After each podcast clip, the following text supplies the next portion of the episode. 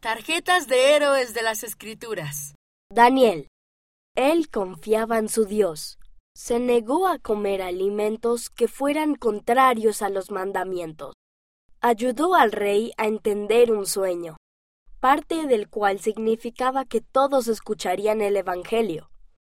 Fue arrojado al foso de los leones porque oró a Dios, pero Dios lo salvó.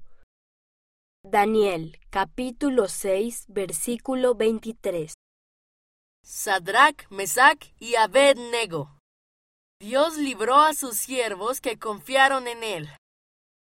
Sadrach, Mesach y Abednego eran amigos de Daniel.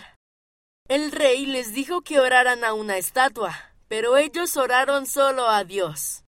El rey los arrojó al fuego, pero el fuego no los hirió un ser celestial los protegió.